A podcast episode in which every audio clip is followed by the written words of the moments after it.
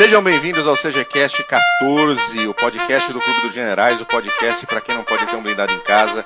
Eu sou Daniel Ibarra, Winston Churchill no CG e hoje vamos falar sobre as batalhas aeronavais do Pacífico.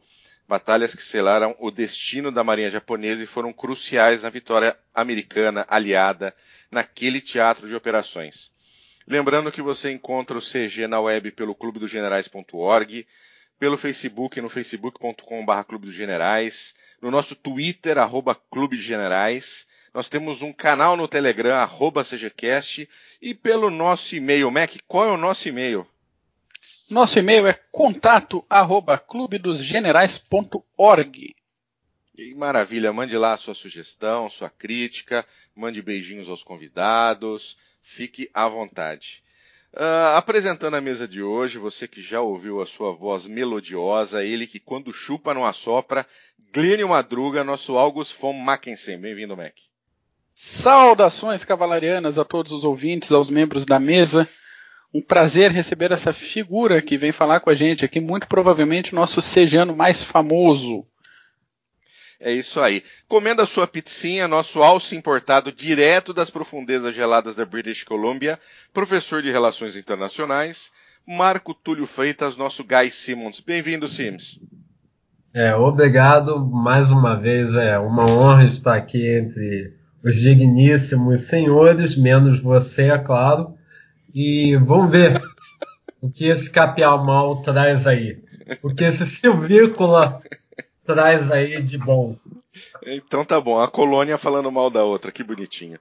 O nosso convidado, ele tá fazendo hoje 10 anos de Clube dos Generais. Ele é um dos organizadores do encontro nacional deste ano em São Paulo. É o galã da Barra Funda, Roberci Carrião, nosso Gregory Papi Boynton. Bem-vindo, Papi. Boa noite, pessoal. Bom dia, pessoal. Boa tarde, pessoal. É um prazer imenso estar aqui com vocês falando sobre sobre o assunto Batalhas Aeronavais. É um prazer imenso participar de um podcast do Clube dos Generais. É um prazer inenarrável participar do Clube dos Generais. Que Vamos lá. Tiraria, só completando o pequeno comentário do meu amigo do traseiro gelado. Não, não, pode falar palavrão, né? Não pode, pode sim, pode sim. Tá, pode, pode, pode. Congelado, esse filho da puta, meu amigo Simons. Mas eu aceito com bom prazer os comentários de, daquela pessoa. Ah, então tá bom. Uh, Mac, curiosidades da história militar, vai que é sua. Sim, senhora. A curiosidade de hoje é sobre o cabo Julius Halterman Jr., que fazia parte do efetivo americano que combateu no reservatório Chozin, ou Lago Chozin, ou ainda Represa Changjin, ou seja lá o nome e combinação que você escolha para esse local durante aqueles 17 dias de combates que comentamos no Partículas de História Militar número 2, que já está disponível no nosso site e no agregador de podcasts da sua preferência. Posso fazer uma pergunta, Mac? Bom, claro, por favor. Ele recebeu balinhas de caramelo? Provavelmente. Hum, que maravilha. Provavelmente. Fico feliz por ele. Todo mundo recebeu, né? Caixas. assistam, assistam o Partículas para vocês entenderem o porquê da balinha de caramelo. Vai lá, Mac. Exatamente. Bom, voltando ao Halterman, ele tinha 19 anos quando a batalha aconteceu e o seu nome ele nunca apareceu nas listas de prisioneiros de guerra, tanto da China ou da, uh, ou da Coreia do Norte. E então ele foi declarado como morto em combate no final da guerra em 53. Após a guerra, uma boa quantidade de restos mortais foi repatriada para os Estados Unidos. E cada um, dentro do possível, foi identificado ou numerado. Há poucos dias atrás, um pacote identificado como combatente desconhecido X15904 foi identificado como Halterman. E apesar de nenhum membro da sua família estar vivo, saúde, ele finalmente será enterrado junto com seus familiares em Holyoke, em Massachusetts. Entre os mortos não identificados e desaparecidos ainda restam 7.757 combatentes americanos da Guerra da Coreia. Maravilha, excelente, adorei. Oh, Tem alguém morrendo no fundo. Não, desculpe, porque eu fui, eu, eu engasguei aqui e fui e eu cliquei aqui para tirar o som, mas na verdade saiu o som do do, do alto-falante e não saiu do microfone, né? Foi um pequeno erro. Tá tudo Assim, bem. Não, tá. acontece, acontece com os novatos. Mas É. esse- excelente curiosidade, Mac. Muito bom. Sim, muito boa. Valeu, valeu. Agora, entrando um pouquinho no assunto, a gente vai falar de batalhas aeronavais do Pacífico. A gente não pode começar sem falar um pouquinho da origem dos porta-aviões ah, que acabaram tendo um papel determinante não só no Pacífico, mas também na guerra na Europa, onde foi o fim da era dos grandes coraçados, né, dos grandes cruzadores, e mostrou que, na verdade, a, a aviação naval estava ali para botar no fundo muita gente. Mas os- o- começaram a fazer eh, experiências com, com aeronaves que, que decolavam, seja decolavam do deck de, de, de, de embarcações, ou seja, a, ou sejam embarcações que levavam aeronaves que decolavam do mar lá, lá para 1910, 1911 com os americanos, ah, também com os japoneses e os britânicos, tá? E ali no comecinho da Primeira Guerra, ah, um navio chamado Wakamiya, um navio japonês, ah, ele fez o primeiro ataque ah, de aeronaves que foram lançadas do mar ah, no dia 6 de setembro de 1914. Só, só para a gente não, não se atrapalhar, tá? As, as aeronaves não foram lançadas do Wakamiya. Elas foram lançadas do mar. O Wakamiya ele levava quatro aeronaves francesas, colocou as aeronaves no mar, essas aeronaves decolaram, foram atacar posições alemãs e austro-húngaras, não, não acertaram os- os- as embarcações que elas estavam ah, efetivamente atacando e retornaram. Mas foi uma tentativa, foi um ataque de aeronaves que foi lançado direto do mar. Tá? Ah, depois disso, tem as primeiras tentativas e as primeiras ah, experiências realmente com, com porta-aviões pelos britânicos, onde houve efetivamente não apenas a decolagem direto do deck, como também o pouso no deck de, de uma embarcação em movimento, tá? E mas o primeiro, o primeiro grande, os primeiros grandes ataques foram o, o- o ataque da Marinha Britânica ao porto de Taranto em 1940 contra a Marinha Italiana e também a, a perseguição da Marinha Inglesa ao Bismarck. Né? A gente precisa lembrar que o Bismarck ele foi eh, atacado por torpedeiros, eh, por eh, era Seafish, né? Qual que era? Você lembra qual que era? Swordfish. Swordfish. Swordfish. Swordfish. E um dos Swordfishes ah, danificou o leme do Bismarck e aí colocou mesmo a pá de cal no, na belonave alemã.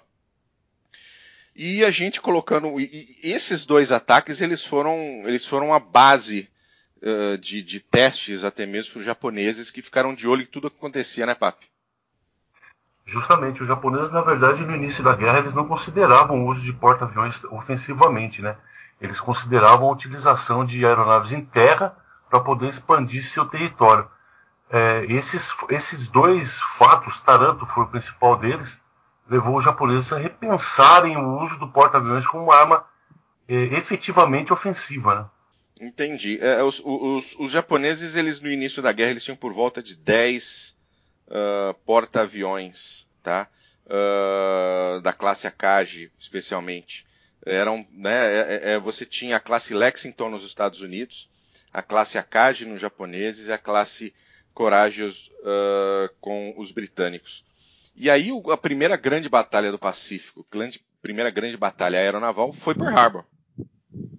Sei se, se o, ouvinte se lembra, mas em 7 de dezembro as forças japonesas, lançadas de porta-aviões, atacaram Pearl Harbor e destruíram, fizeram, mataram mais de, de 3 mil marinheiros e afundaram dezenas de navios ou, ou danificaram seriamente. Fala um pouquinho de Pearl Harbor, Papi, pra gente. Na verdade, Pearl Harbor foi um, um lance para desabilitar a força de couraçados que os Estados Unidos tinham no Pacífico. Os japoneses tinham uma mentalidade ainda, apesar da, da, da- já entender a- a- o poder que o, que o porta-aviões tinha, principalmente nesse tipo de operação, eles ainda achavam que a força de couraçados americana era muito forte, que ela poderia intervir em suas e su- suas expansões pelo Pacífico Sul. Tanto que é, um dos motivos da criação do, do torpedo de 24 polegadas, o famoso lança-longa, foi justamente para combater esse tipo de navio em ações, ações noturnas. Os japoneses é, treinaram muito ações noturnas, desenvolveram o lança-longa. Então, quando a força de coraçados americanas saíssem para é, inter interceptá-los em suas, em suas ações na, nas Filipinas, eles iriam, iriam combatê-los dessa forma. Eles ainda tinham essa mentalidade. Então, eles enviaram os porta-aviões para, para Pearl Harbor, justamente para diminuir essa pressão, né, entre aspas, que eles diziam que existia, e tirar tanto que os, um dos erros é, que a gente pode falar da, da, de Pearl Harbor foi os japoneses terem se concentrado somente nos navios. Os suprimentos, uh, suprimentos de óleo, de, os, os, as instalações de Pearl Harbor, elas não tiveram uma, um, danos tão grandes quanto tiveram os navios. É, o que se mostrou, na verdade, no futuro, um, um pequeno erro, porque os navios foram recuperados, foram colocados de novo em ação, e as instalações ficaram dessa forma. Então os japoneses foram, partiram com seus seis porta-aviões né, para atacar Pearl Harbor, foram bastante fortes lá. O treinamento intensivo que eles tiveram na China os ajudou muito, as tripulações eram muito aguerridas e muito bem treinadas. Não, eram muito competentes. Né? Muito competentes, sabiam o que estavam fazendo, sabiam como funcionava, estudaram Pearl Harbor de cabo a rabo, tinham agentes em Pearl Harbor é, dizendo o posicionamento de alguns navios. É, foram, foram muito eficientes no que foram lá para fazer. Desenvolver, tiveram aquela pachorra de desenvolver uma, um dispositivo para os torpedos, porque Pearl Harbor não tinha uma profundidade muito grande em alguns pontos, né? Então, para atacar é uma baía, né? Aquilo limitava um pouco os torpedeiros. É, desenvolveram aquele sisteminha com madeira lá no, no torpedo. Pra, Na cauda do torpedo, não, né? Na cauda do torpedo, para que ele não mergulhasse demais, né? E, consequentemente, não, não enterrasse na lama do fundo do, da. Ele, eles foram muito meticulosos, foram muito muito se prepararam bastante para poder para poder atacar Pearl Harbor. É, tem, tem um filme, aliás são dois, né? Tem dois filmes que vale a pena assistir. Os dois estão no Netflix. Você ouvinte, se tem Netflix, assista. Se você não tem, pague e assista, porque é muito barato e vale a pena. É o Tora Tora Tora e também um filme japonês chamado Yamamoto, tá? Uh, em ambos os filmes e lendo também você vê que o, o, houve, nós tivemos dois erros estratégicos japoneses no caso de Pearl Harbor. Né? O primeiro foi uh, não houve uma terceira onda de ataque. Né? O Nagumo ele tinha ordens expressas de garantir que a frota voltasse inteira, que todos os seus porta-aviões voltassem inteiros. Então ele considerou que após a segunda onda não haveria mais surpresa e ele simplesmente trouxe os navios de volta, então não teve a terceira onda para atacar os, o, os, suprimentos de combustível, para atacar os, as, as pistas secundárias. E um terceiro também foi que os porta-aviões americanos não estavam em Pearl Harbor. E o Yamamoto, o Yamamoto ele, no filme, uh, ele fala bastante nisso, da importância de se ter os, os porta-aviões também eh, danificados e afundados, porque ele já entendia uh, o papel dos porta-aviões nesse caso, né? É, é posso fazer uma parte? Vai lá sim. Posso? É, é impressionante como a casualidade geográfica ela determina algumas coisas dentro da, da dentro das opções militares que alguns países têm, tá? essa, essa, digamos, importância que o Japão dá à Marinha é a mesma, a, a razão pela qual o Japão dá importância à Marinha dela é a mesma que a Inglaterra dá. No, em ambos os casos, a gente pode ver que tratam-se de duas ilhas. E eles enxergam no seguinte: a única possibilidade de você provocar uma postura ofensiva é através da opção de, de navio aeródromos. Sem eles é impossível. Então você vê que britânicos e japoneses chegam ao mesmo, digamos, ao mesmo, a mesma conclusão ao mesmo tempo. Conclusão estratégica de defesa até mesmo, né? Sim, sim. Aí depois os americanos pensam no seguinte: durante a Guerra Fria, eles utilizam a, a Grã-Bretanha, isso começa, essa percepção até antes, minto um pouco, desculpe, mas a, eles utilizam a Grã-Bretanha como um grande navio aeródromo também. Sim, sim. Onde da ilha iriam sair todas as todas todos os vetores ofensivos dos Estados Unidos. É interessante que também ressalvar um, um aspecto político que pesou em Pearl Harbor, que foi a coisa da carta. A carta a que chegou atrasada, né? A carta que chegou atrasada serviu como símbolo político para a, a união do povo americano em torno da, da questão da, da Segunda Guerra Mundial, de sua participação na Segunda Guerra Mundial. Porque ela foi muito bem utilizada pelos democratas, pelo Roosevelt, dizendo que aquilo tratava-se de uma traição, que países civilizados não faziam aquilo. Então, ao momento que o Japão não entrega toda a carta, não, não, não dá um ultimato aos, aos americanos, eles tratam aquilo como uma traição, uma apunhalada. Então isso é extremamente interessante para unificar a população americana em torno da questão da Segunda Guerra, que era uma questão aberta. Coisa que Churchill odiava muito dos americanos era isso essa passividade dos americanos em relação à Segunda Guerra, que é o ponto que houve Pearl Harbor, Churchill começa a comemorar dizendo vencemos a Segunda Guerra. Os americanos estão do nosso lado. Exatamente, é exatamente, isso é verdade. E, então, e, a e, questão da carta ela é simbólica para os americanos.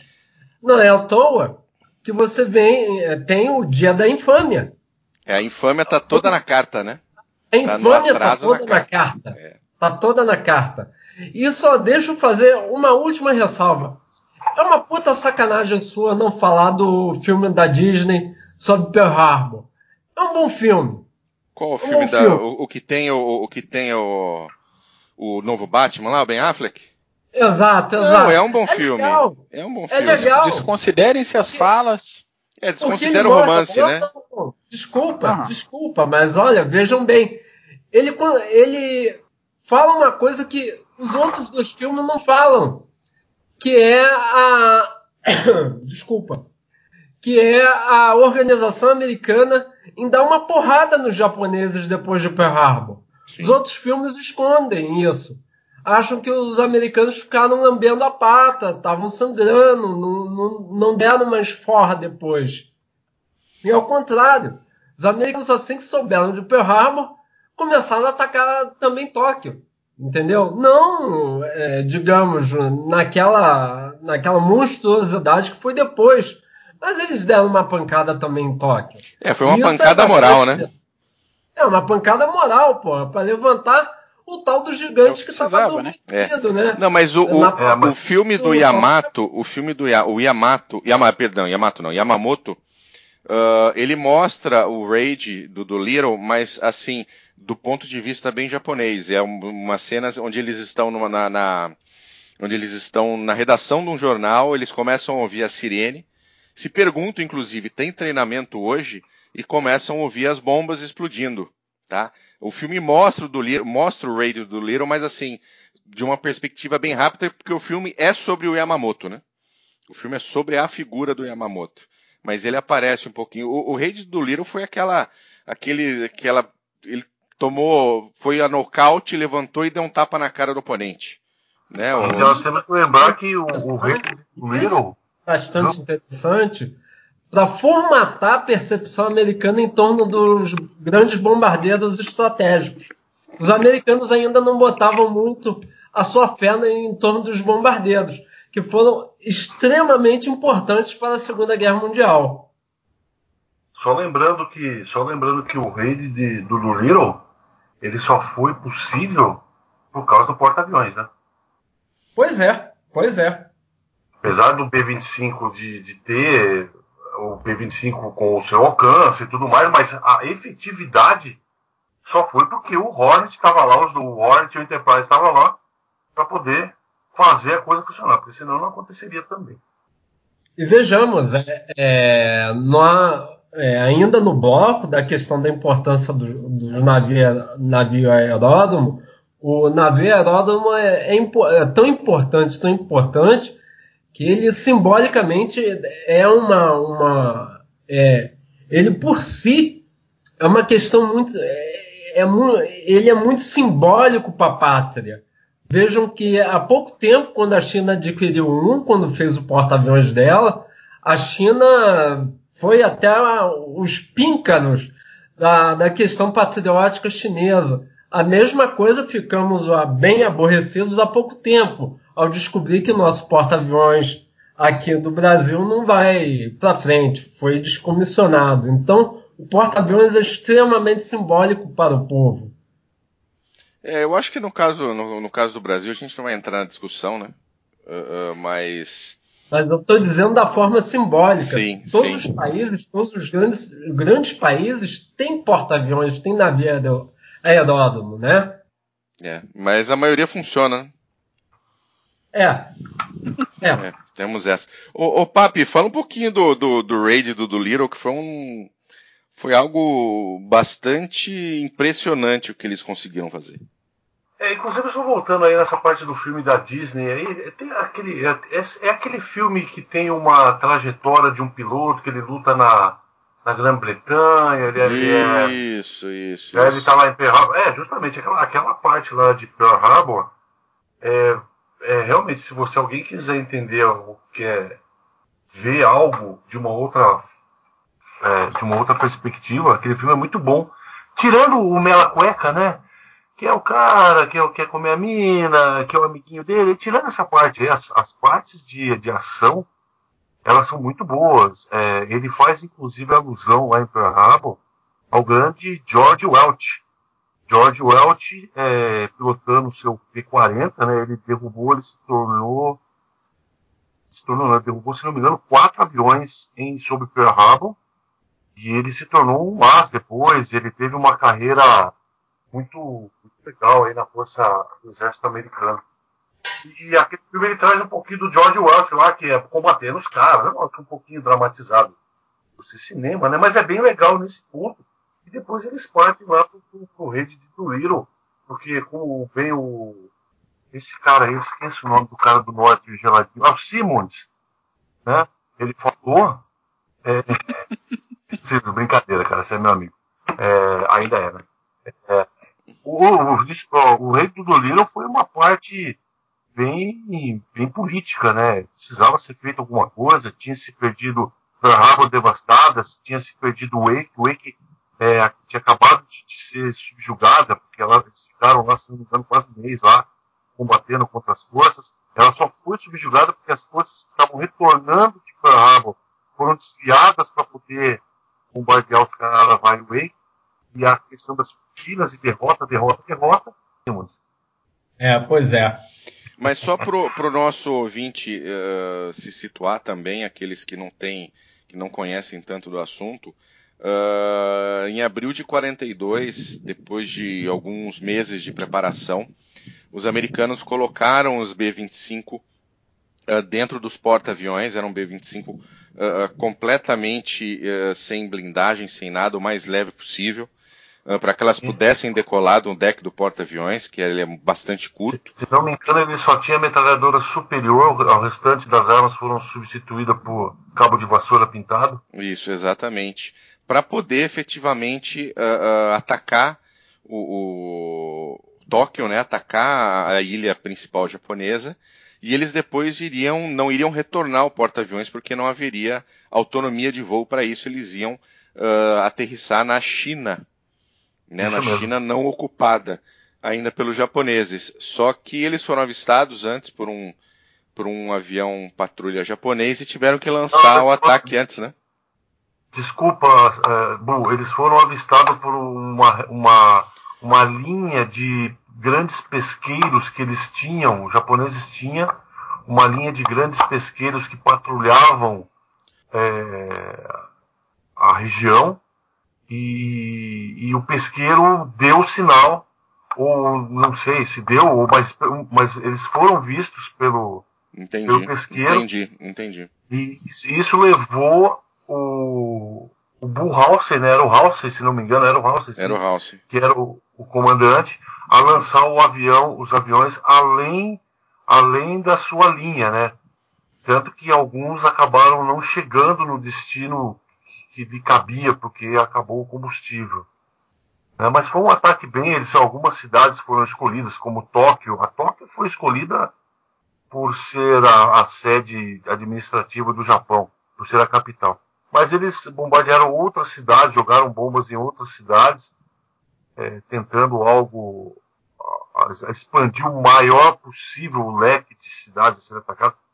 Mas foi bastante interessante, foi bem, foi bem audaz da parte dos americanos e deixaram os japoneses um pouco mais alerta, né, sobre o que os americanos seriam capazes, o que o porta-aviões mais ainda é capaz, foi capaz, e tiveram que mudar um pouquinho a sua estratégia aí durante a Guerra do Pacífico, por causa disso.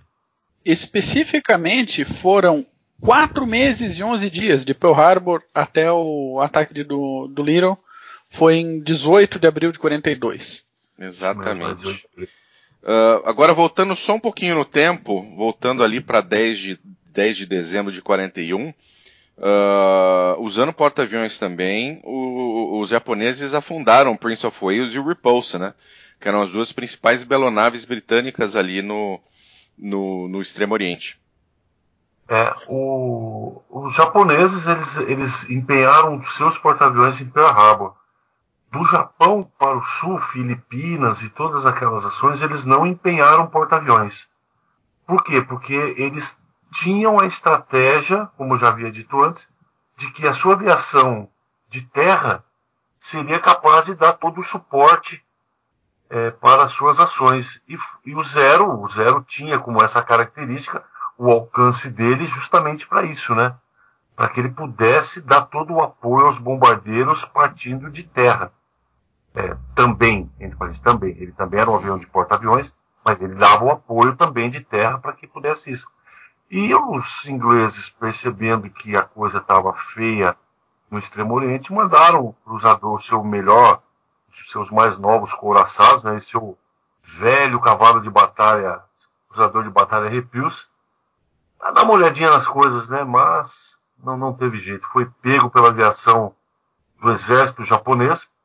Detalhe, né, a aviação do exército, eles eram bombardeiros do exército, partiram dali da, da, da região da Indochina, e eles eram treinados em, em ataques é, torpedeiro e pegaram os, os, os, dois navios totalmente sem nenhuma, sem nenhuma cobertura aérea lá, sem chance. Sem chance. Uh... Pois é, interessante esse detalhe, deixar de, de, frisar aqui, que o Japão não tinha força aérea, né? O exército não. tinha sua força própria e a marinha tinha sua força própria também.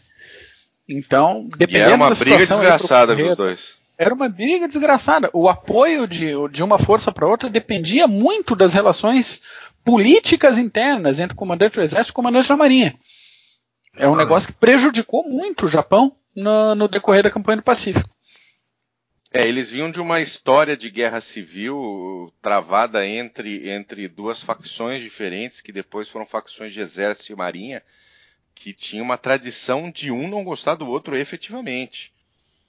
Tá? Então era, era, era muito político você ter uma arma apoiando a outra, a Força Aérea do Exército apoiando a Marinha ou vice-versa, era algo muito político de se fazer. Verdade, verdade. Era quem a única, uma das poucas nações que se deram bem com Força Aérea do Exército foi os Estados Unidos, né? Eles não tinham Força Aérea também, era a Força Aérea do Exército americano eles tinham a marinha. Mas eles conseguiram aí, é, lógico, deve ter, deve ter tido muita briga, muita falação, mas eles pelo menos foram mais efetivos, né? Na, foram mais nessa, eficientes nessa... na colaboração. Eficientes, justamente, justamente. O que não aconteceu, por exemplo, com a Itália, né? Que a Itália tinha a Força Aérea, a Itália é, tinha a Marinha, tinha o seu exército, mas eles não, também não conseguiam se conversar. dava é, tudo errado. italiano, tá lá, né? A coxinha é, e tal. É, é, só um apêndice que. vamos, vamos voltar para o Pacífico. Vamos, vamos voltar para o Pacífico. Uh, o próximo grande, a próxima grande batalha naval foi do Mar de Coral, né? Em, em maio, batalha, é, em maio de 42. Em maio de 42. Era, você tinha até uma, um certo equilíbrio de forças aí. Os japoneses tinham dois, três porta-aviões, os americanos tinham dois porta-aviões. E foi um. A gente até falou um pouquinho disso no, no Batalha de Midway. E foi. Foi cruel, né? É, justamente. É, ali, ali foi onde começou a, a verdadeira luta dos porta-aviões, né? A luta sem os oponentes se, se enxergarem, como o pessoal frisa bastante. É, é uma luta de, de, de titãs ali. Ali o, o, bicho pegou todas as batalhas relacionadas, né? Batalhas de Mar do Coral, Santa Cruz e, e tantos outros nomes que, que, que tem ali, as batalhas foram pesadas, perdas pesadas, e, como você disse, né, tudo isso levou, foi encaminhando para Midway, né? Encaminhando para Midway. Mas a Batalha do Mar do Coral foram é, os, japoneses, novamente, com muito mais especializados e, e treinados, pegaram a, a, força americana que tinha suas deficiências. Ainda mais quanto à organização, é, formas de ataque, formas de defesa, os japoneses eles eram muito mais muito mais organizados nesse ponto naquela época, né? É, o, que, o que chocou um pouco os japoneses foram foi justamente o exército não o exército é, não ter dado aquele suporte aéreo que ou, ou as bases insulares não terem suportado eles da forma que eles queriam. Eles contavam com isso, eles contavam com o ataque dos porta-aviões, mais os ataques das ilhas. Só que a pressão aliada também junto aos, aos aeródromos conquistados foi pesada. Então isso complicou um pouquinho vida deles lá. É, o, o, os americanos tinham dois porta-aviões na, na, na Batalha de Mar de Coral. O, os japoneses tinham dois porta-aviões e tinham um porta-avião leve, né? Que é um porta-avião um pouco menor. E mesmo assim, eles perderam, eles em tonelagens, os, os japoneses perderam muito mais do que os americanos. E toda a perda japonesa era um desastre, porque diferente dos americanos, os americanos tinham um, um, uma situação industrial, uma força industrial impressionante, né? A gente depois falando, na hora que fala de Midway, é até sacanagem. A quantidade de, de, de tipos de porta-aviões diferentes que estão à disposição em Midway. E apesar de ter sido uma vitória tática japonesa, estrategicamente, ah, foi onde começou a derrocada, derrocada do Japão. Sim, aí, aí equilibrou, né? E depois, depois de mídia. Você sabe, os japoneses, eles tinham, como eu havia dito lá no começo, né? Eles tinham uma estratégia baseada nos. Primeiro, né? Nos seus, na força dos seus coraçados. E eles tinham uma, uma ideia, assim. É, apesar de, de eles saberem da força americana industrial, mas eles não acreditavam que, por lutar tão longe de casa, eles conseguiriam é, repor, ou, repor não, ou, ou, reparar os seus navios de uma forma eficiente. Então eles jogavam tudo mesmo, porque eles entendiam que os navios recebidos, após receber uma, uma, uma carga grande de danos, eles tinham que voltar para os Estados Unidos.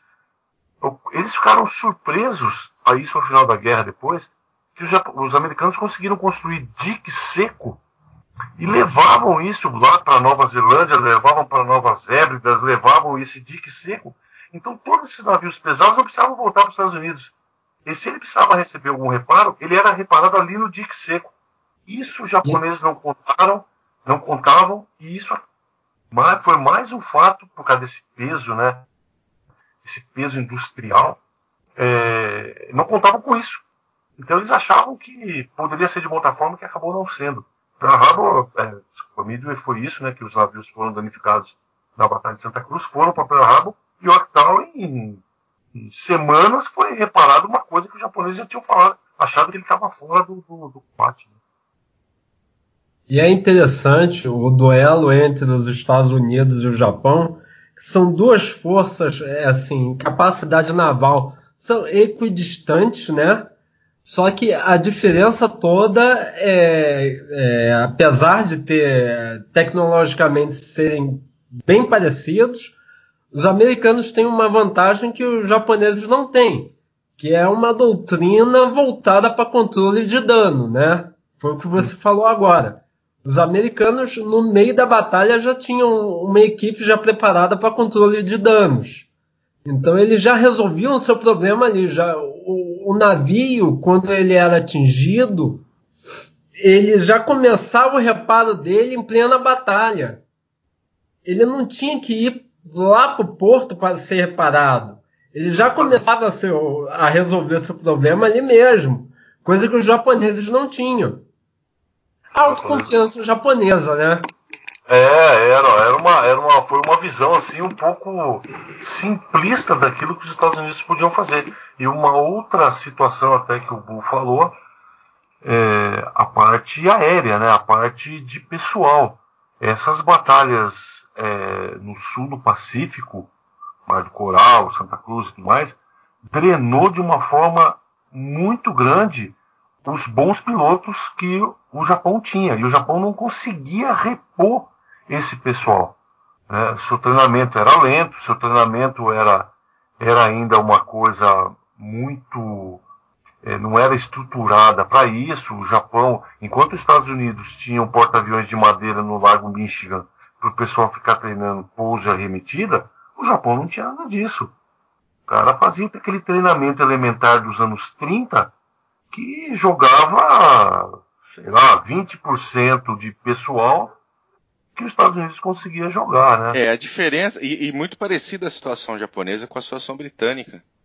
A diferença aí é, é na, no papel de cada um, porque no caso dos britânicos, uh, uh, eles estavam totalmente na defesa, né? E você na defesa sempre tem vantagem contra o seu oponente. E os, os, os japoneses não, eles precisavam estar permanentemente no ataque. Então você permanentemente no ataque, você assume riscos. E riscos que obviamente não se pagaram, porque você vai. Porque perde pilotos. A Luftwaffe, o que ela mais perdeu na Batalha da Inglaterra, além de metade da Força Aérea, foram tripulações experientes. Né, tripulações que fiz, fizer, iriam fazer muita falta mais para frente. Então, os japoneses eles tentaram um, um golpe fatal uh, em Pearl Harbor que nunca aconteceu e depois foi só ladeira abaixo. É, tinha que manter essa pressão, porque, é lógico, apesar de, de não ter ideia, não, não conseguir visualizar todo o potencial, sabia que tinha potencial os americanos.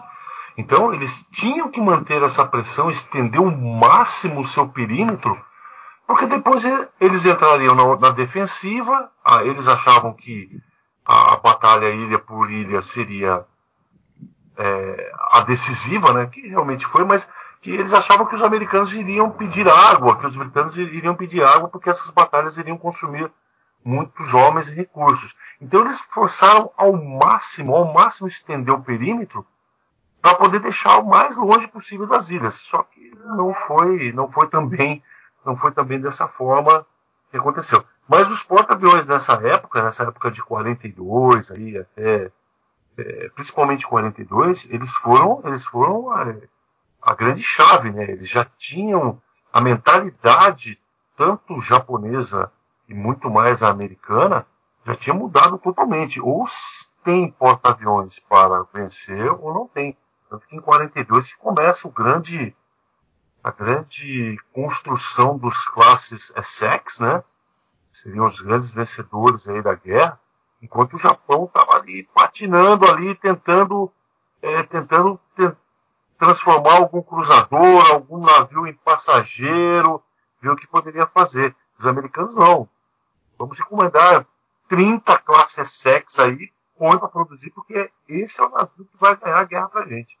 E logo depois de, do Mar de Coral, uh, que foi em maio, a gente teve Midway. Né? Midway foi um. A gente tem no, no CGCast 5 bem, bem detalhada Midway e Leite, mas Midway foi um massacre, né? Midway foi um golpe de sorte, sim. Eu acho o Mido um tremendo golpe de sorte.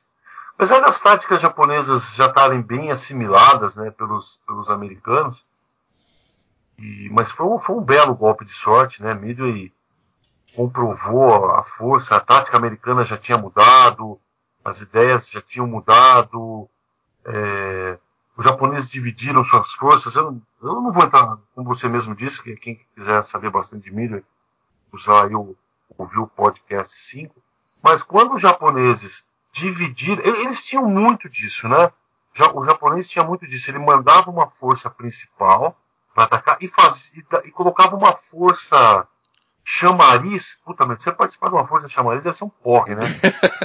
Não, e uma força chamariz, só para só pra situar o nosso, nosso amigo ouvinte, a gente tá falando de Midway, e, e aí você tinha a força principal indo para combater em Midway, você tinha uma força secundária para conquistar as Aleutas, que era 8 mil quilômetros de distância. Justamente. Para tentar dividir mil... a força americana, né? tentar dividir uma força americana que era indivisível naquela época. Os americanos não leu. O que, que se for da Leutas, né? Pô, vou lá na Leutas fazer o quê? Lá os caras se viram. E, e detalhe, né? O, na, nas Aleutas ah, haviam dois porta-aviões que somando você teria em torno de quase 80, 90 aviões. Né? mais ou menos. O Junio e o, e o que estavam lá, eles somavam aí mais ou menos 80 aviões. Não eram porta-aviões de primeira linha, não, não trabalhavam com a esquadra devido à velocidade e alguns detalhes técnicos, mas eram, eram carregavam 80 aviões. Quer dizer, são porta-aviões que poderiam ter sido usados para atacar a ilha de Midway e os, e os outros principais ficarem ali naquela expectativa que se aparecessem os porta-aviões americanos, eles atacariam. Não, essa porra desse chamariz do caramba, esse negócio de dividir força, né? É, acabou, aí, aí ferrou de vez. E a sorte que os americanos tiveram em, como disse, voltar com Yorktown, trabalhar, descobrir a frota e ter um Sprance, que era um comandante de cruzador, e faz um puta de um trabalho lá em Midway como comandante de porta-aviões e pô, toma aqui, já dá na cabeça dos caras para acabar com tudo, né? E, e, Guadalcanal, né? Guadalcanal, apesar de ter sido uma batalha terrestre, né, pela conquista da, da ilha, eh, ela teve muito de batalha naval também, né? Ah, Guadalcanal é pesadíssimo, né? Toda, praticamente a, a, a reconquista, as batalhas das, das Ilhas Salomão, que ela vem aqui do final da nova, Aí teria, por favor, ouvinte, consulte um mapa. Já vem ali da ponta da Nova Guiné e vai descendo com aquelas várias ilhas em uma, uma sequência ali até chegar a Guadalcanal lá na, no final.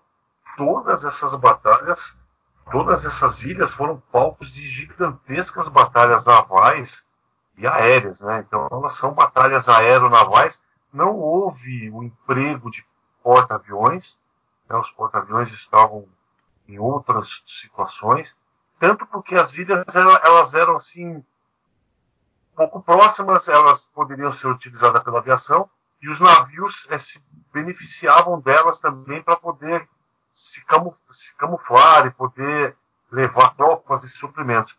Mas Guadalcanal viu gigantescas batalhas navais ali, tanto que a ilha de Savo, né, que é Tulagi, tem uma ilha redonda vulcânica chamada Savo e Guadalcanal.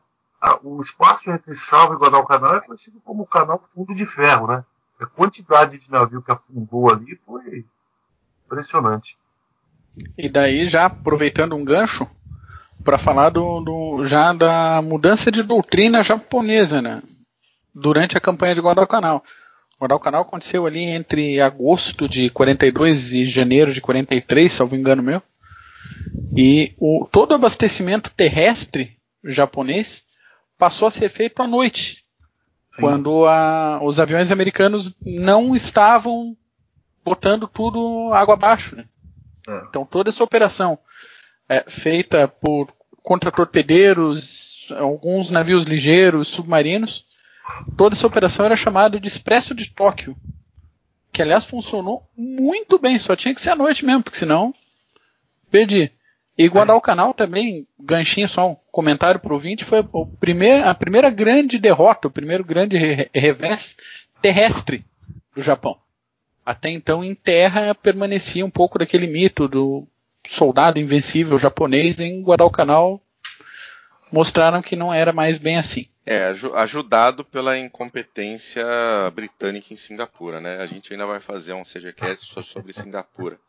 É, pois é, pois é. Pô, esse CGCast sobre Singapura tem que vir com violino. De lá mesmo, né? Porque se tiver, se tiver na, na, na, na, no dicionário Oxford, no dicionário Cambridge, a palavra lamento tem a figura lá do comandante de Singapura, né? Porque o cara foi o ápice da ápice da burrice, da tolice, né? Mas tudo bem. Ou, só, só, ó, você vai ter essa oportunidade para falar de Singapura e lamentar tudo que aconteceu lá, viu, Simões? É, aí eu vou comprar uma. Vou, tem, que, tem que falar com bastante antecedência para me comprar caixas e mais caixas de lenço descartável. eu vou chorar toda hora, né? É verdade. É, o bonitão, o bonitão de Singapura era o Percival. É o Percival. É o Percival. Só, justamente, isso é só falando aí, eu queria só completar aí o que o Mark falou sobre os, os abastecimentos noturnos de, de Guadalcanal, né? Que elevaram o nome de, do comandante Tanaka, né? Era o Tenaz Tanaka as alturas, né? Porque ele foi o grande, o grande, o grande homem naval lá em, em Guadalcanal fazendo essas corridas é, Nova Guiné, ali Truque, que é Rabal, né? Que eram as grandes bases japonesas, Rabal principalmente, corrida, corrida Salomões abaixo para poder levar suprimentos, homens e até Guadalcanal e depois para retirar os caras também. Inclusive uma das grandes batalhas que foi a batalha de Tassafaronga, né? Onde ele foi lá jogar os seus tambores de comida, é, porque os japoneses, é, a situação era tão ruim que ele já não conseguia mais aportar no, em Guadalcanal. Eles passavam lentamente com os destroyers e jogavam tambores com comida, com combustível, para que a maré levasse é, esses tambores até a praia e os japoneses pegavam. Os americanos chegaram com seus cruzadores e radar, né, para poder interceptá-los Tanaka deu um nó neles, mandou dois cruzadores para o fundo e arrebentou com mais quatro, perdendo só um deles. Né? Essa, essa é uma das grandes batalhas aí dessa, desse período. É, esse já era o momento que eles estavam fazendo a retirada das tropas japonesas de Guadalcanal. Né? Já estava praticamente no fim. Já estavam em situação muito periclitante. E, e, a gente pode dizer que, que depois de Midway, uh, as grandes batalhas com porta-aviões praticamente acabaram, né? É, depois. Só, só queria fazer um adendo aí, acabou passando. Faça, meu querido. É, farei.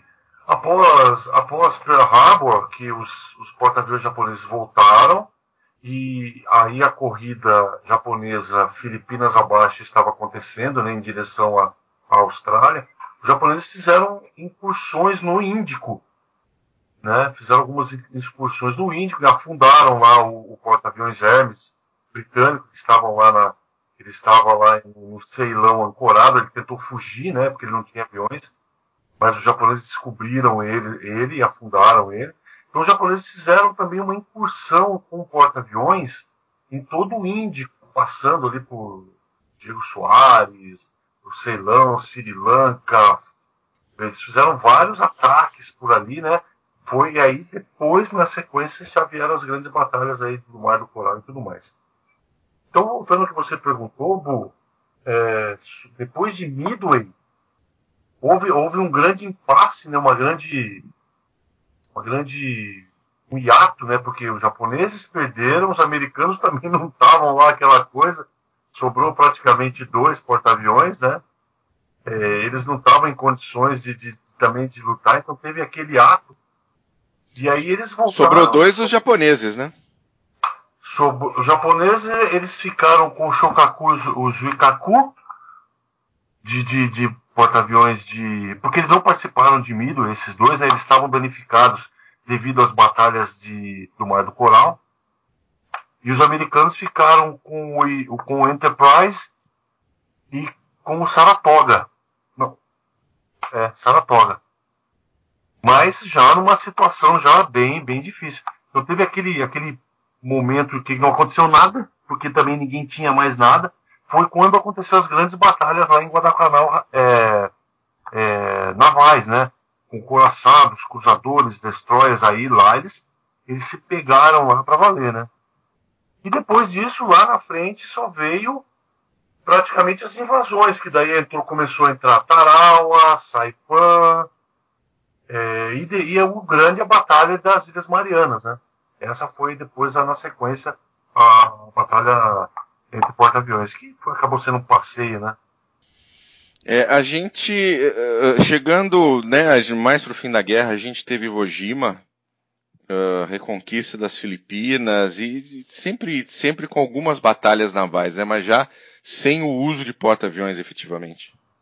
É, Marianas foi um e o final foi Leite, né? Foi o Golfo de Leite, uhum. onde os japoneses aí sim foram para o sacrifício. É, só mostraram os Ozawa, só mostrou os porta-aviões, sem avião, sem nada, e House partiu em, em um doido atrás deles lá. E aí onde ocorreu a grande batalha do Golfo de Leite, né? Os grandes coraçados, o Yamato e o Musashi, atacando os porta-aviões. Mais um vacilo japonês, né? Não se aproveitaram totalmente, apesar que ali também já estava. Acho que talvez não fosse isso que fosse. É, em Leite. Não tinha mais muito o que fazer ali. Não, né? não tinha. Em Leite, em Leite os americanos tinham, vamos colocar assim, porta-aviões de, de diferentes tipos Uh, ah, 34.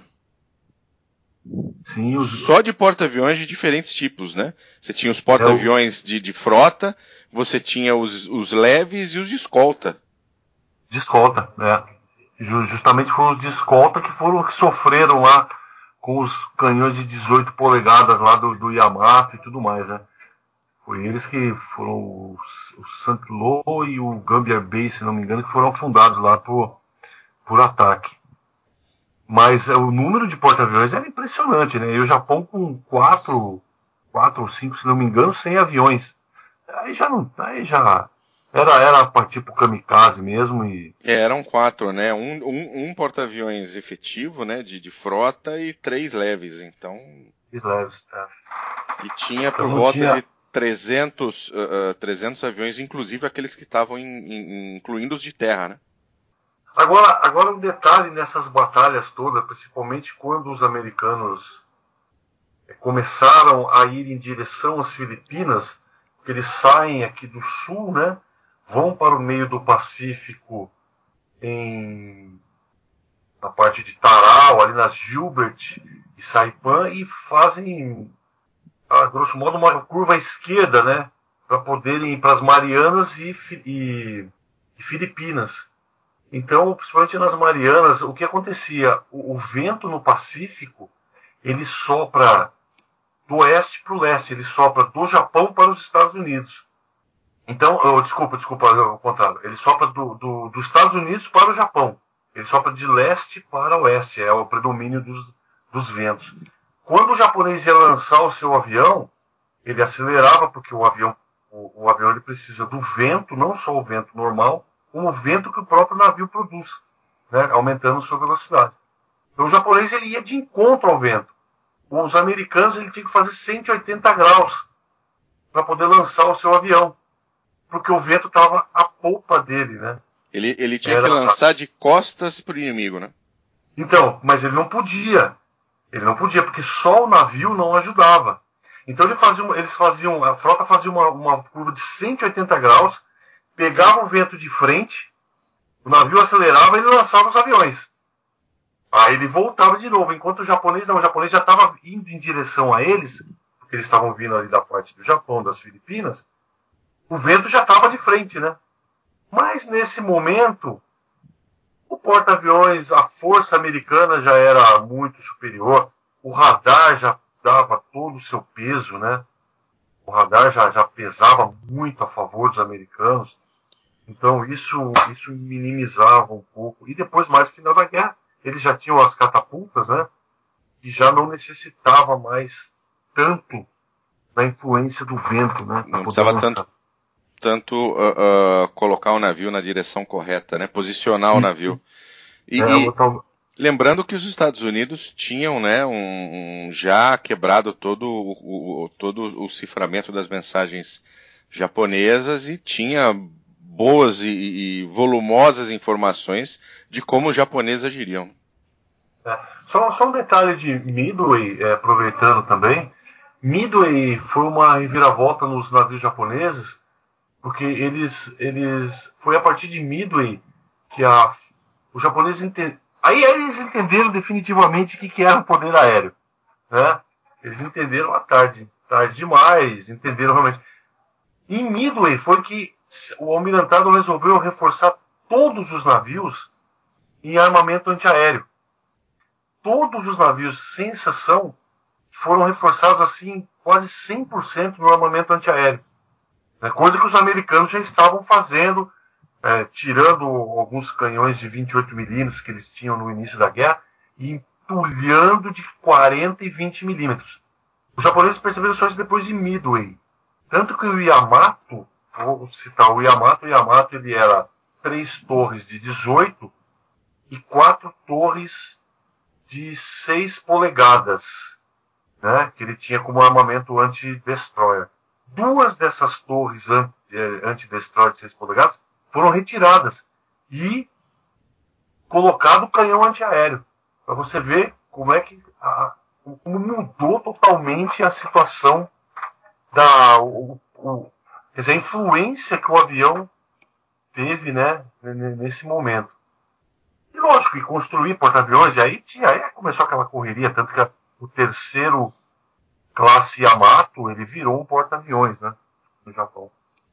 Sim. Pegando um pouquinho questão de doutrina, mérito para a doutrina americana de compreensão do teatro do Pacífico, no que a gente pode apoiar as decisões de conquista terrestre. A, tática empreendida de conquistar alvos, ilhas com aeródromos minimamente utilizáveis e saltar outras sabidamente onde tinha tropas japonesas foi meio como considerar as próprias ilhas como porta-aviões inafundáveis. Né? Isso, se fosse prevista uma guerra de conquista de todas as posições das ilhas e de, de posições continentais onde tinha o exército japonês, para depois fazer o avanço para as ilhas principais, mais no norte, não sei quantos anos a guerra teria durado ainda. Não fosse mudar o resultado final, mas iria demorar muito mais do que a compreensão das porções terrestres como porta-aviões. Isso eu achei uma das decisões, eu acho uma das decisões mais brilhantes de compreensão do teatro de guerra. É, foi, uma, foi uma visão estratégica, né? Estratégica muito boa. É, e isso também, Omar, que eu acho é, é influenciado pelo seu poderio, né? Então, o poderio naval, o poderio de força combatente, você, isso te dava a prerrogativa de fazer isso, né? Ela, ela, ela, ela te proporcionava você deixar ilhas ocupadas por 20, 30 mil japoneses e você partir para duas etapas na frente. Falar, não, aqui fica aqui, depois eu vejo o que eu faço. Porque se eu cortar lá, esse cara aqui vai se render, sem lutar. Exatamente, exatamente. Um corte de linha de suprimento, de abastecimento. É. E a, a, confiança no poder aeronaval americano, próprio americano, de saber que aquela posição ali isolada no oceano com o devido abastecimento aéreo se garantia plenamente. Poder aeronaval, querido ouvinte, poder aeronaval conquistado na sua efetividade quando da entrada em ação do nosso queridíssimo F-4U Corsair, o avião mais poderoso e mais sensacional e mais bonito da Segunda Guerra Mundial. Tenha isso em Só não é mais feio que o F-82 Twin Mustang. Querido ouvinte, caso não, não saiba sobre esse avião, você não sabe nada sobre guerra. Vá buscar informações. Assim, Adiantado, mandou é quase... um beijo pra você, sabe, Robert É um estuca de nariz um grande. Um beijo pra você, porque bonito pode ser, mas quem tem qualidade, quem tem quantidade sempre ganha. Então, beijinho para você, meu amigo. uma coisa a história, uma coisa a história militar sempre mostra. Nem qualidade, nem boniteza, é tudo, meu amigo. Se lembra? Carro de combate alemão versus aquela coisa soviética. Então, não adianta você, não adianta você destruir lá o, o, o, o, aquela coisa soviética aparecer sete, meu amigo. Não adianta. Não adianta, meu amigo. O, Papi, aproveitando, aproveitando a sua deixa, fala um pouquinho do, do, do, do próprio Papi Boynton e um pouquinho do, do F4 Corsair, porque uh, para o ouvinte entender, o, até a chegada do Corsair uh, no Teatro de Operações do Pacífico Zero era praticamente imbatível. Uma manobrabilidade, uh, até mesmo a qualidade dos pilotos japoneses era muito boa.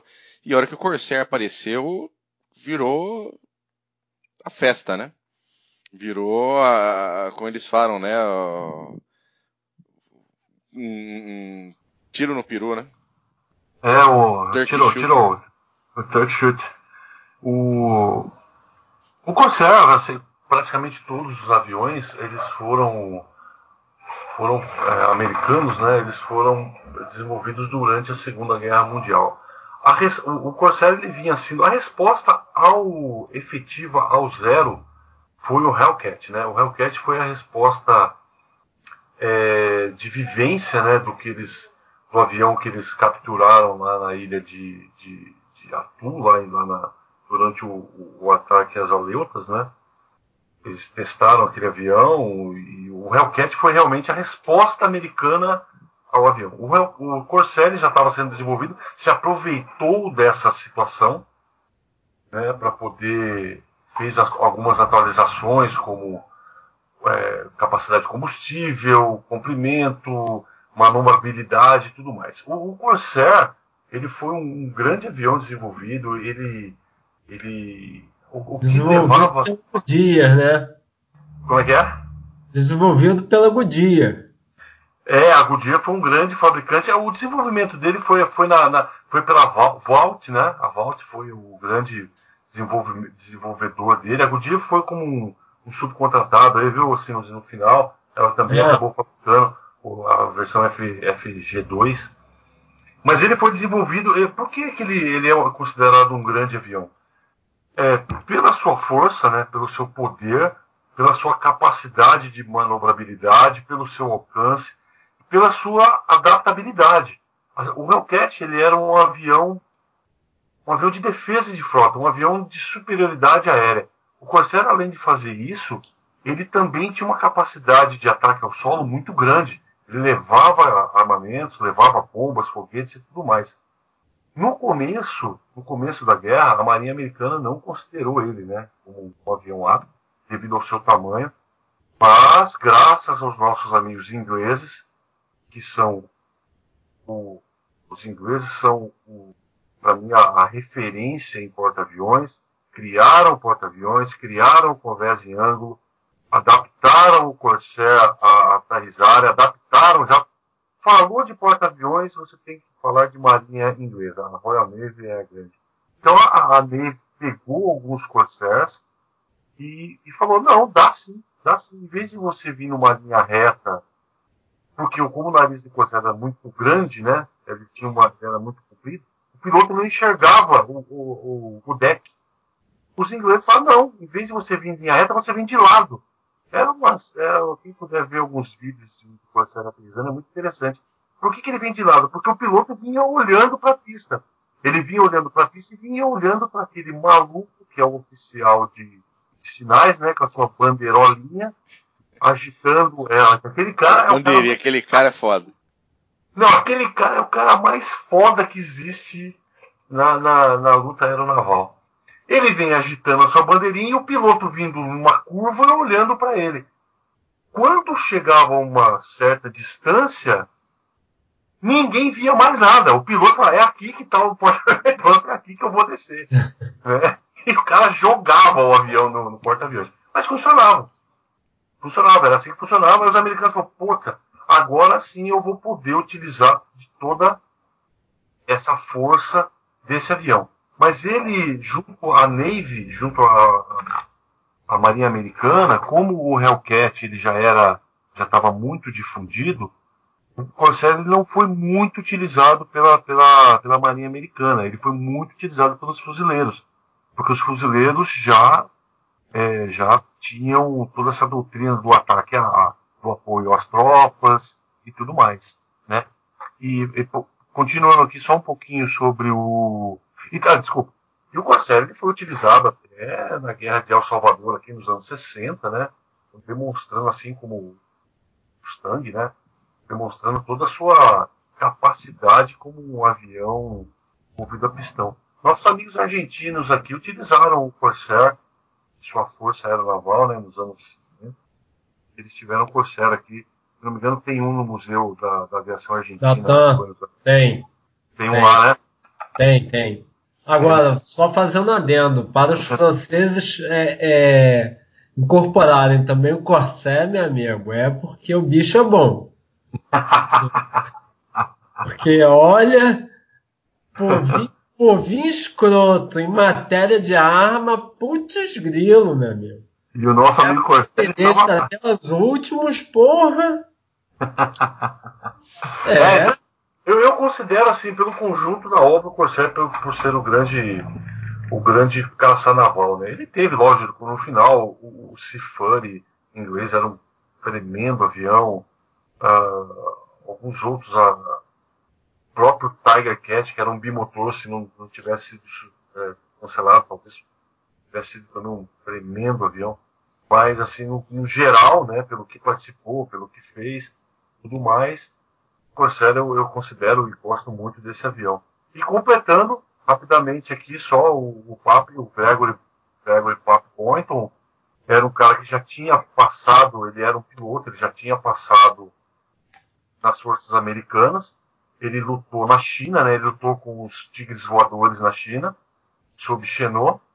Lá, mas como o bicho era um beberrão desgraçado, não queria nada com nada, ele, ele abateu quatro aviões na China e ele foi mandado embora, foi expulso de lá e voltou. Quando começou a guerra, ele foi reconvocado, né?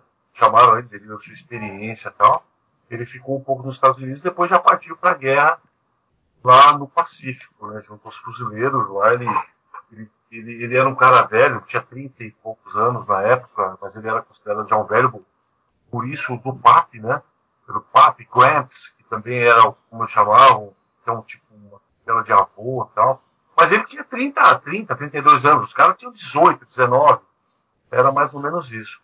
E ele foi, no final, ele foi abatido por aquele dentuço daquele japonês desgraçado eu acho que foi a única vez que o cara apertou o gatilho e pegou o papo no momento. Devia estar tá tomando uma, cara, dentro da carlinha, não viu a porra do japonês. Né?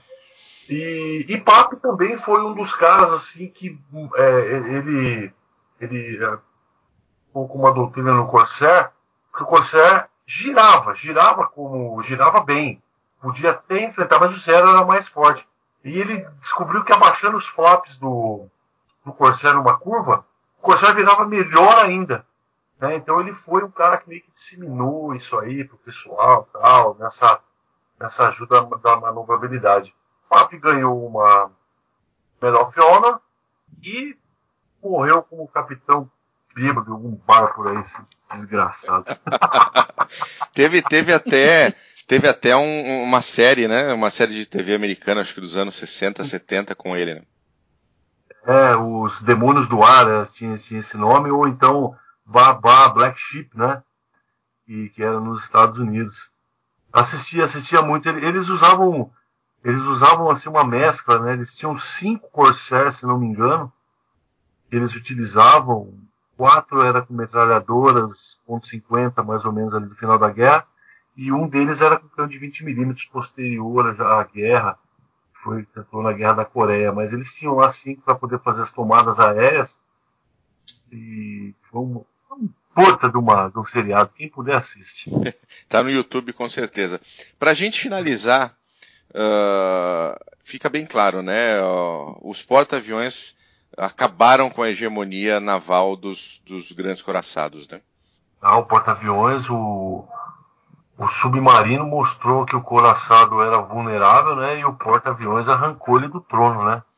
Na verdade, não só arrancou ele do trono, como é, o Simons colocou bem aí no começo, né?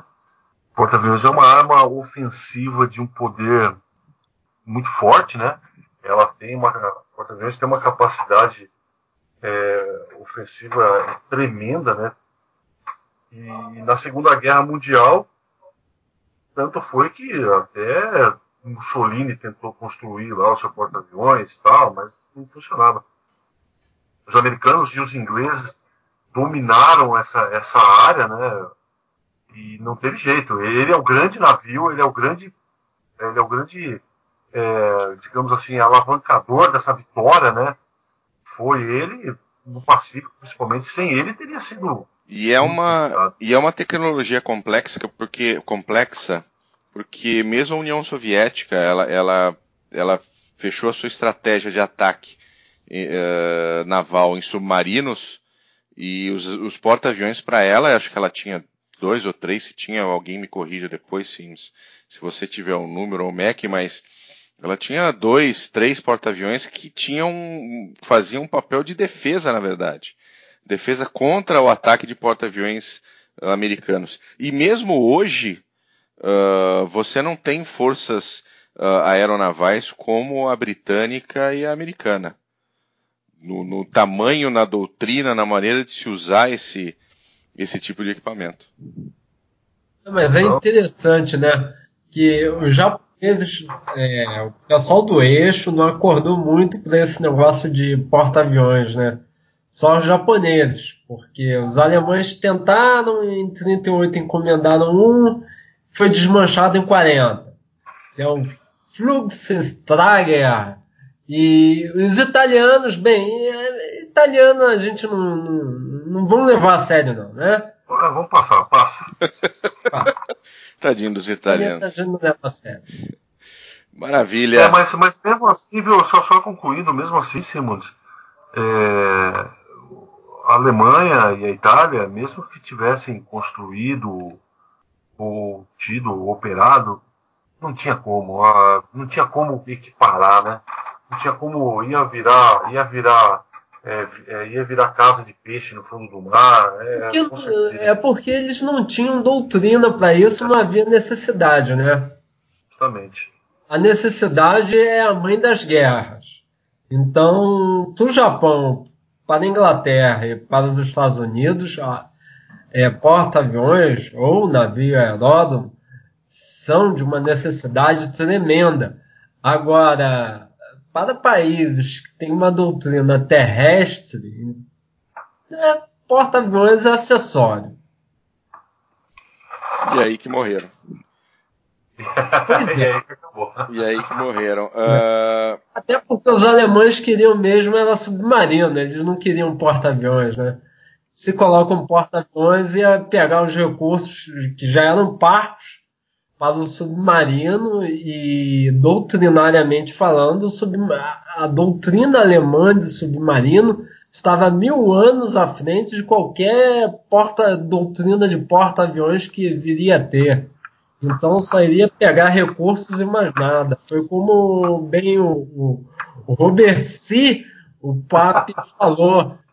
Iria acabar como é, ninho de pombo em algum estaleiro alemão, porque doutrinariamente falando, eles não, não iam ter nenhum. Não ia ter nenhuma serventia para eles. Verdade. Mas beleza, a gente já está com o nosso tempo uh, finalizado, Mac, bibliografia, sugestão de livros, e-mails, manda ver. Vamos lá. Antes da gente partir para as indicações propriamente ditas, eu queria comentar que existem centenas de livros sobre os assuntos aqui abordados, dos quais dezenas deles são ótimos sobre a campanha do Pacífico. Eles estão disponíveis tanto em português quanto em inglês. As indicações de hoje aqui representam não necessariamente os melhores sobre cada micro tema, mas escolhas realmente pessoais nossas de sejanos que gostam desses assuntos aqui de hoje. A primeira indicação feita, comentada pelo Bull, a Guerra Aeronaval no Pacífico, 1941-1945, é da Record, um livro de 82, escrito pelo contra-almirante francês Victor Raoul Marie Belot.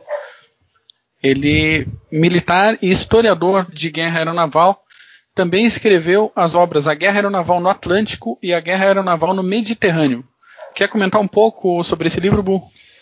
Não, é um livro muito bom. Ele é um, ele é um livro, ele não vai ter assim, ele não é super detalhista, mas é um livro até que, que eu não achei chato de ler. Foi um livro bom de ler.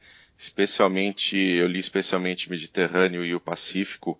E vale a pena. Você acha uh, nos sebos aí, Brasil inteiro tem cópias desse livro a 10 reais, 15 reais.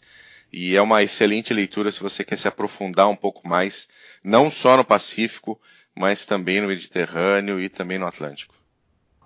Positivo. Segunda indicação do dia, Samurai, da CIR Editorial. Ele foi relançado em 2014, 316 páginas, escrito por Saburo Sakai. O autor foi um dos grandes ases da Segunda Guerra Mundial e vale a pena ler esse relato de alguém do lado japonês das operações. Essa edição especificamente da CR ela é bastante ilustrada e a tradução foi feita no capricho direto do japonês. Então aí meus parabéns para a CR Editorial, tá sensacional o livro. Ah, prós, as próximas indicações aqui, três, são é, a, a, as microoperações são basicamente terrestres, só que eu encaixei essas indicações aqui, porque todos eles dão bastante detalhes da questão aeronaval. Então, os assuntos estão fortemente entremeados na narrativa. Bom, é Soldados Fantasmas, da Bertrand Brasil, livro de 2005 de Hampton Sides. Esse livro conta a missão de resgate de centenas de prisioneiros americanos e britânicos nas Filipinas em 45 muitos dos quais sobreviventes da Marcha da Morte de Bataan. O que era para ser uma missão naturalmente perigosa, realizada atrás das, das linhas inimigas, ela se complica quando se percebe que uma cidade próxima desse campo de prisioneiros foi convertida em ponto de parada para tropas japoneses em retirada do teatro de operações. Em vez de algumas dezenas de soldados, cerca de 8 mil militares japoneses estavam na região. O livro é excelente de prender o fôlego. Próxima indicação: Helmet for My Pillow From Paris Island to the Pacific, da Bantam Books. Ele foi relançado em 2010 com 305 páginas de Robert Leck. Esse autor fazia parte da primeira divisão de Marines e conta nesse livro sobre a experiência militar desde seu treinamento básico nos Estados Unidos, passando por campanhas como Guadalcanal, Nova Britânia e Peleliu apesar de não ter participado ele de Okinawa, o Leque recolheu documentação e testemunhos para escrever um livro sobre essa batalha, então também procurem por Okinawa. E escreveu ainda o Desafio no Pacífico, disponível em português, sobre a campanha de Guadalcanal.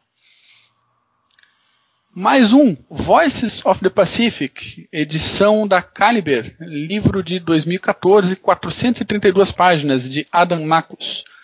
Aqui o autor reúne relatos de 15 fuzileiros desde o ataque de Pearl Harbor até o seu retorno após a vitória no Pacífico. Livro recomendadíssimo, assim como qualquer um da série Voices de qualquer lugar que você veja, de campanhas, principalmente as edições britânicas. Pelo menos se o ouvinte for alguém como eu que gosta tanto de relatos diretos de combatentes no, no, no chão de batalha lá. É, esse, esse Mas, eu sempre, opa. esse eu sempre recomendo porque eu tenho o Voices of Dunkirk, eu tenho Vozes uhum. da Primeira Guerra Mundial, que só em português, e tenho o Voices of Falklands. Então, são todos relatos, uh, às vezes relatos até mesmo curtos, em determinados períodos das batalhas que, que, que eles estão participando, mas que dão uma outra visão, uma outra narrativa uh, diferente para o nosso estudo de, de história militar, que está sempre, sempre colocado no, no estratégico, né? Sempre vendo tudo como um, um pequeno sinal no mapa, né? Ali você está dentro do, da mente do combatente das adversidades que ele teve em cada um. É, isso até afasta alguns leitores iniciantes de história militar que pegam aquelas abordagens verticais, né? O general lá de não sei das quantas que escreve as impressões estratégicas sobre o campo, sobre campo de batalha. É bacana ler isso, é, mas pegar esses relatos realmente do pessoal lá, do cabo fulaninho que estava no meio do rolo, às vezes nem sabia o que estava acontecendo direito em volta, e, e, ter essa impressão dele é, é bem bacana. E mais algumas indicações também podem ser encontradas no site do Clube de Generais, especificamente na parte dedicada ao CGCast 05, quando a gente conversou sobre Midway e Golfo de Leite. Tem mais algumas indicações lá de filme, de livros também, campanha aeronaval. Uh, Papito Simmons, mais alguma indicação, por favor? Ah, tem aquela série viada lá, The Pacific, aquela série escrota da HBO, que você pode ver o primeiro e Não. o último achar que perdeu tempo na tua vida e entra com processo amanhã na HBO contra isso, né? Ah, não é que bem é... assim não, Simons, eu discordo ah, é, da sua é, é. visão. Pelo amor de Deus. Ah, ela, eu... não é, ela não é um Band of Brothers, mas é uma boa série bando de chupa-saco do Basilone. Vai todo mundo A série é uma merda! Merda! Ah, Marco, calma, Marco Tudo. Tá, então, caros ouvintes, uma indicação negativa por Simons aqui. Negativa é, não, ouvinte. Vai lá assistir. Nada. Vai lá assistir oh. e não confia nesse áudio do congelado, não. O... Gosta de Ô, Papi, dá uma indicação boa aí, vai, que o, que o Alce tá nervoso hoje. É, eu vou, eu tenho a Rennes, a Rennes para mim é uma boa, uma boa referência, né? A série Porta-Aviões é uma boa referência. Se puder ler o Porta-Aviões, a arma majestosa da Rennes, vale a pena, vai entender um pouco de como funciona, como eram as operações na Segunda Guerra Mundial. Ele dá uma, uma boa visão do que era o trabalho nesse navio e como é que, como é que eram as operações. Lembrando no que esse Rennes é só no sebo, né? Só sebo. Só no sebo, não tem mais. Oh, e olha lá, hein? É, o cara vai ter que garimpar um pouquinho. Sebo, é, entra no estante virtual, né? .com, estante virtual, um bom site. Boa dica. Ele, é, ele, ele, ele, cobre bastante sebos. Você talvez encontre lá, assim. Os preços eu não sei como é que tá. Algumas, algumas publicações da Rennes acabam tendo um preço um pouco maior por serem mais raras, né? Talvez, não sei se o porta-aviões está nessa. É, ele vai ficar parte. ali entre 15 e 30 reais, provavelmente. É, mais ou menos. E um outro de sebo também, que ele é uma visão das, da, da, das derrotas né, americanas na Guerra do Pacífico. Ele começa em Pearl Harbor. Ele começa, na verdade, ele conta China, China, é a Segunda Guerra e vai até até mais ou menos a, a Batalha do Mar do Coral ali, que é um livro que chama-se é, Chacina nos Céus do Extremo Oriente, do Martin Kaid. Ele tem algumas falhazinhas de, de, de contexto, alguns, alguma coisa sobre um equipamento ou outro, tem uma falha, mas é uma boa visão de como foi o avanço japonês nesse período.